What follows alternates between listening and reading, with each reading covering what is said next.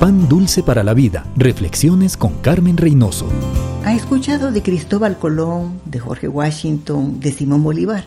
claro, son personajes muy queridos y recordados en algunos países donde ellos tuvieron un papel relevante, liberaron a su nación o la enriquecieron.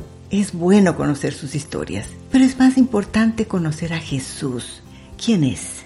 ¿Qué diferencia hace el conocerle? A Jesús le importa saber lo que usted piensa de él. Un día preguntó a sus discípulos, ¿quién dice la gente que soy? Hubo algunas respuestas, pero Pedro contestó, tú eres el Cristo, el Hijo del Dios viviente. Usted tiene que descubrir quién es Jesús. El hacerlo cambiará su carácter, sus creencias, su modo de vivir aquí en la tierra y su modo de mirar la eternidad. Jesús, aunque nació de la Virgen María, concebido por el Espíritu Santo, fue el Mesías anunciado, la imagen del Dios invisible, el Hijo de Dios, sin principio y sin fin. Él es la Navidad.